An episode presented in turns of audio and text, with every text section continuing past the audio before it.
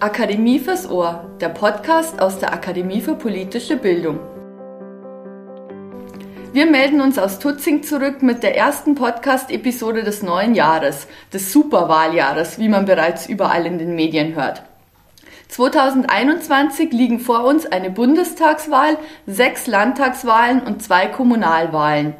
Und eine Wahl hat bereits stattgefunden. Die CDU hat ihren neuen Vorsitzenden gewählt, den Ministerpräsidenten von Nordrhein-Westfalen, Armin Laschet.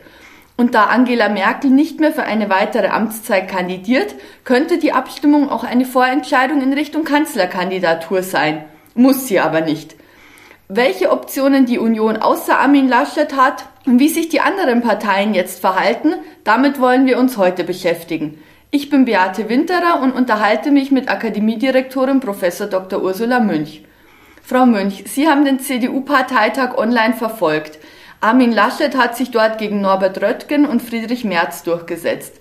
Letzterer hatte ja im Vorfeld der Wahl vor allem von der Parteibasis viel Zustimmung erhalten. Aber abgestimmt haben ja nicht alle CDU-Mitglieder, sondern nur etwa 1000 Delegierte. Wie überraschend war es denn für Sie tatsächlich, dass Armin Laschet gewonnen hat? War das überhaupt überraschend? Also ehrlich gesagt hatte ich schon damit gerechnet, dass Armin Laschet äh, die Wahl gewinnen würde. Da hatte ich schon ja, letzten Sommer eigentlich damit gerechnet, aber mir war natürlich auch klar, dass das knapp werden würde. Und wie immer bei knappen Wahlen klar, das hätte auch anders ausgehen können. Aber schon beim ersten Wahlgang, da lag ja noch Friedrich Merz ganz knapp vorne. Da hat er ein paar Stimmen, fünf Stimmen mehr gehabt als Armin Laschet. Aber dann war ja im Grunde klar, dass das gelaufen ist, weil man sich schon denken konnte, dass die Delegierten, die für Norbert Röttgen gestimmt haben, der ja ein wirklich vergleichsweise respektables Ergebnis eingefahren hat, dass von denen sich dann doch viele eher für Laschet entscheiden würden. Womit konnte Armin Laschet denn überzeugen im Gegensatz zu Friedrich Merz? Also er, es war wieder durchaus interessant. Also wir hatten ja eigentlich schon vor zwei Jahren erlebt, als noch Friedrich Merz in Konkurrenz beim zweiten Wahlgang damals gegen Annegret Kramp-Karrenbauer angetreten ist. Und schon damals hat man die Feststellung gemacht, dass es zwei doch wichtige Faktoren gibt für die Entscheidung der Delegierten, nämlich einmal die Parteitagsrede des Kandidaten, oder der Kandidatin bei, de, bei dieser damaligen Runde und das Stimmverhalten der weiblichen Delegierten. Und da hätte man ja jetzt denken können, dass Friedrich Merz daraus eine Lehre zieht. Er hat ja die Erfahrung 2018 gemacht. Und er hat ja die Frauen dann auch erwähnt. er hat sie jetzt dieses Mal in seiner Rede tatsächlich erwähnt, aber ehrlich gesagt auf eine Art und Weise, die glaube ich nicht nur die Frauenunion nicht überzeugt hat, sie hat mich nicht überzeugt und ich glaube auch viele andere Frauen nicht. Friedrich Merz hat eine relativ unengagierte Rede gehalten und hat sich damit deutlich negativ abgesetzt, sowohl gegenüber Norbert Röttgen, der eine inhaltliche Rede gehalten hat, während Armin Laschet etwas anderes gemacht hat.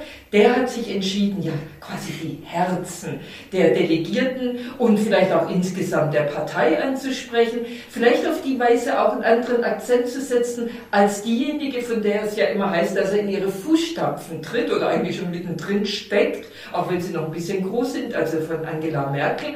Und er hat ja vor allem ja, die Emotion angesprochen. Ihm ist es aber etwas gelungen, was ja heutzutage in der heutigen Medienwelt immer ganz wichtig ist. Er hat eine Geschichte erzählt. Die Geschichte, die seines Erachtens im Grunde jetzt so wichtig ist, gerade auch vor dem Hintergrund äh, der Ereignisse in den USA am 6. Januar des Sturms auf das Kapitol.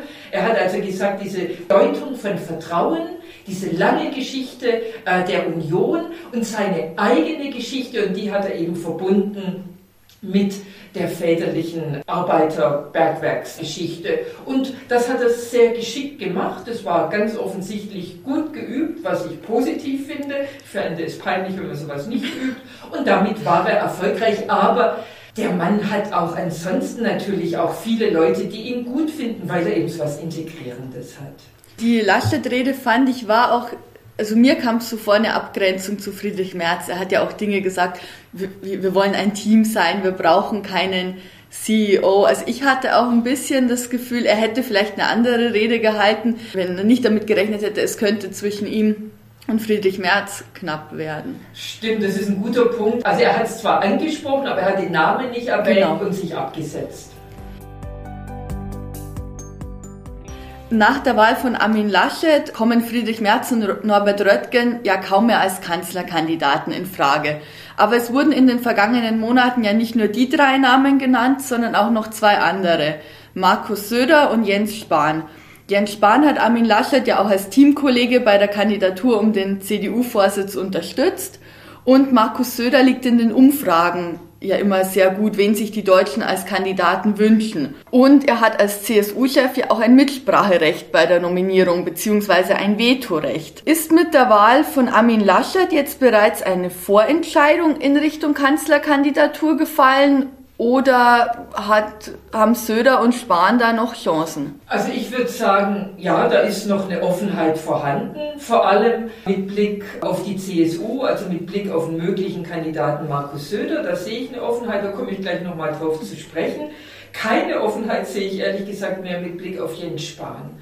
Also nicht jetzt, weil Jens Spahn als Bundesgesundheitsminister vielleicht in den letzten Wochen auch viel Kritik hat einstecken müssen, das gehört zu solchen Ämtern dazu, sondern vor allem meines Erachtens, wie er sich auch im Umfeld dieses Parteitages verhalten hat. Also beim CDU-Parteitag haben meines Erachtens zwei Männer große Fehler gemacht. Zum einen Friedrich Merz, nicht nur mit dem Frauenthema behandeln, sondern eben auch, dass er sich danach angedient hat, ungefragt als Bundeswirtschaftsminister und zwar in der laufenden Bundesregierung, was natürlich ein Affront war, sondern meines Erachtens hat sich durchaus auch Jens Spahn, ja, disqualifiziert ist vielleicht ein großes Wort, aber ich finde, er hat sich da unangemessen verhalten, äh, dass er sich da quasi hineingedrängt hat in diese Fragerunde. Ich fand es aber auch von der Parteitagsregie äh, nicht besonders glücklich. Aber da muss man natürlich jetzt der Ehrlichkeit halber dazu sagen, offensichtlich geschah dieses Hineindrängen in diese Fragerunde mit Wissen von Armin Laschet. Also das war jetzt auch nicht gerade so eine Auszeichnung. Ich würde sagen,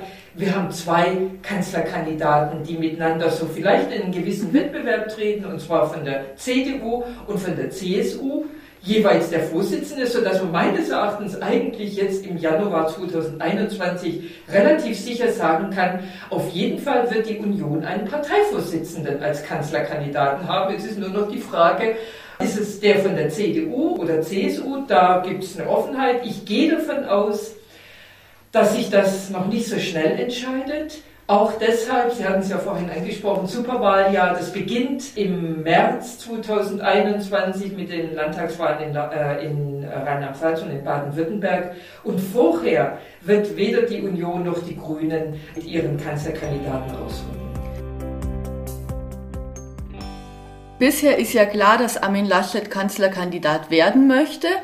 Markus Söder äußert sich dazu ja nicht so direkt. Er sagt ja einerseits, mein Platz ist Bayern, andererseits dementiert er ja auch nicht, dass er als Kanzler kandidieren würde, wenn die Möglichkeit besteht.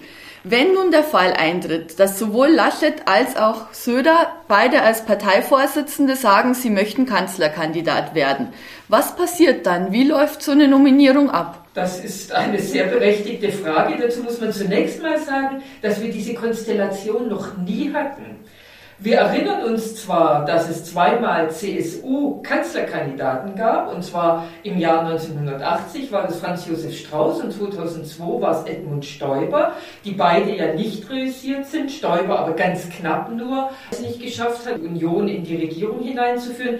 Aber das war jeweils nicht in Rivalität der beiden Parteivorsitzenden von CDU und CSU, sondern da hat die CDU im Grunde nie beides Mal nicht laut hier gerufen, weil die die CDU beides Mal gewusst hat, dass das eigentlich nicht zu gewinnende Wahlen sind. Beim ersten Mal hat der Koalitionspartner gefehlt, da wollte die FDP bei der SPD bleiben. Und beim zweiten Mal 2002 hat Angela Merkel, damals neu im Amt der Parteivorsitzenden der CDU, der Rückhalt in ihrer eigenen Partei gefehlt und sie hat von vornherein selbst darauf verzichtet. Also insofern erleben wir jetzt tatsächlich eine Premiere. Dieses Jahr bietet viele Premieren. Der erste Bundestagswahlkampf in Zeiten einer Pandemie ist auch so eine Premiere, auf die wir gerne verzichtet hätten. Aber das ist jetzt tatsächlich eine neue Konstellation. Formal läuft es zunächst mal so, die CDU hat ein Vorschlagsrecht, aber Herr Söder hat schon letztes Jahr frühzeitig gesagt, die CSU nimmt für sich ein Vetorecht in Anspruch. Also könnte es sein, dass die CDU mehrheitlich dann doch sagt, nein, wir wollen unseren Parteivorsitzenden Laschet. Und dann könnte es sein, dass die CSU sagt, glaube ich aber gar nicht unbedingt, aber vielleicht sagt dann die CSU und Markus Söder, wir sehen nicht wirklich gute Umfrageergebnisse für Armin Laschet. Wir haben die Befürchtung, dass wir womöglich nur so knapp äh, als stärkste Fraktion in den Bundestag einziehen. Das ist zu uns zu unsicher. Wir brauchen den Rückenwind aus Bayern. äh, und in solch einer Konstellation genügt jetzt natürlich das Machtwort von Markus Söder allein auch nicht. In der Vergangenheit war es so, zum Beispiel bei der Ernennung von Franz Josef Strauß 1980, das hat dann damals die Bundestagsfraktion entschieden. Also die Bundestagsfraktion der Union ist eigentlich der Ort, an dem das dann entschieden wird.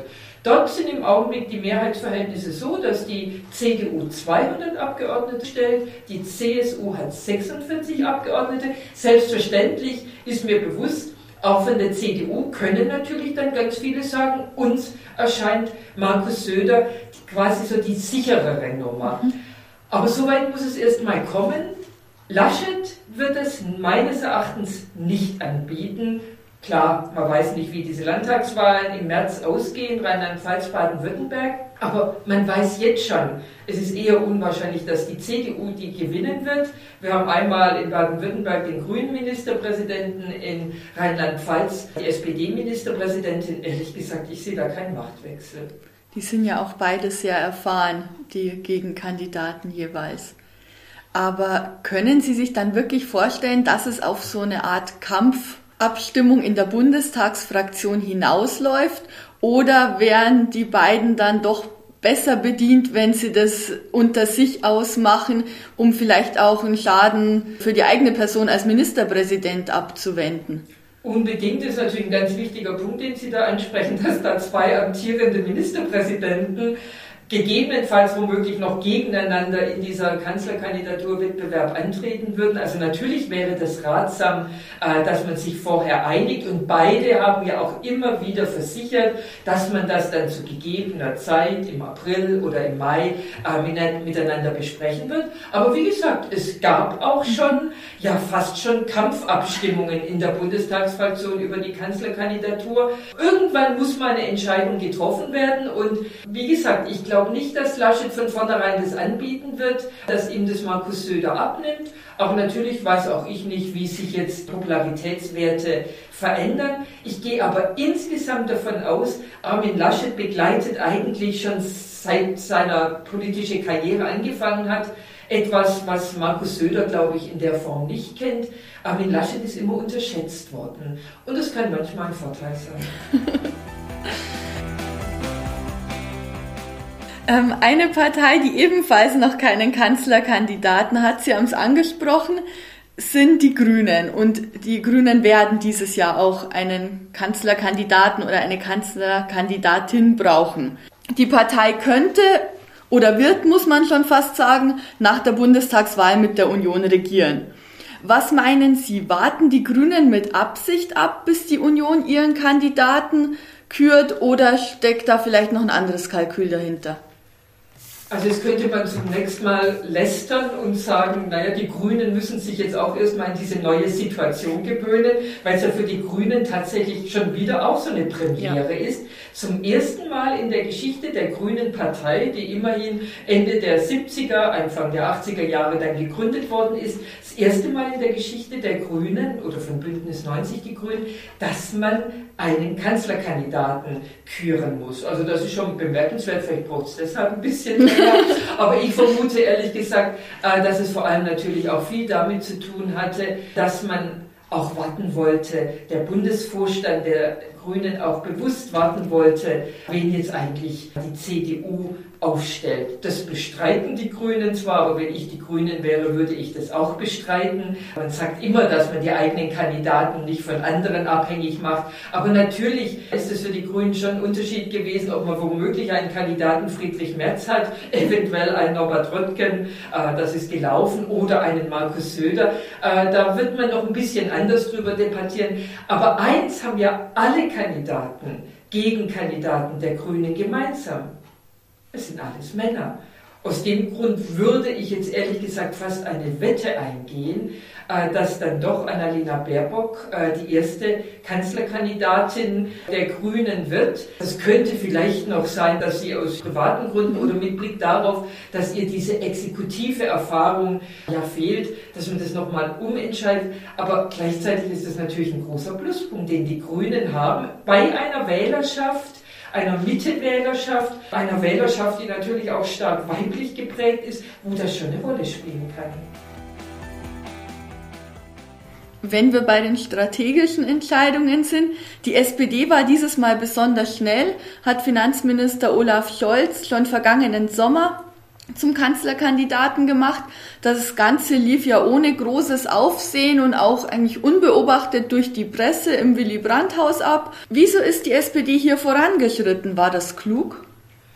Also ich würde sagen, aus Sicht der SPD war es meines Erachtens schon eine kluge Entscheidung. Und zwar schon deshalb, weil die SPD mit dieser jetzigen Entscheidung, beziehungsweise die schon letztes Jahr stattgefunden hat, sich klar abgesetzt hat von den früheren Vorgehensweisen der Partei bei den letzten zwei oder drei Bundestagswahlen, wo man irgendwie holter die Polter mit Kanzlerkandidaten rausgekommen ist und im Grunde die Partei überfordert hat, die Fraktion überfordert hat.